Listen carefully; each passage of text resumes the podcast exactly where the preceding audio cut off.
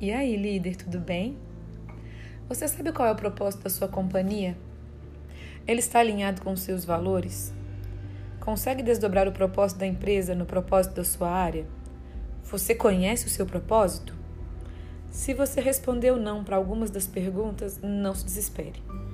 Propósito é também uma jornada e encontrar o seu, o da sua área ou da sua companhia pode levar um tempo. Importante é pensar nele dedicar tempo para encontrá-lo, gastar energia nisso. Observar o que, quando você realiza, te dá uma sensação de pertencimento, beneficia outras pessoas e traz mais sentido para o que você faz. E é uma descoberta tão importante que alguns autores dividem a vida em antes e depois da descoberta do propósito. Eles dizem que a vida após um propósito ganha uma clareza que direciona o que você vai continuar fazendo e o que você não vai fazer mais porque tudo vai passar pelo filtro do seu propósito. Se você ainda não encontrou o seu, não se desanime. Eu também estou em busca.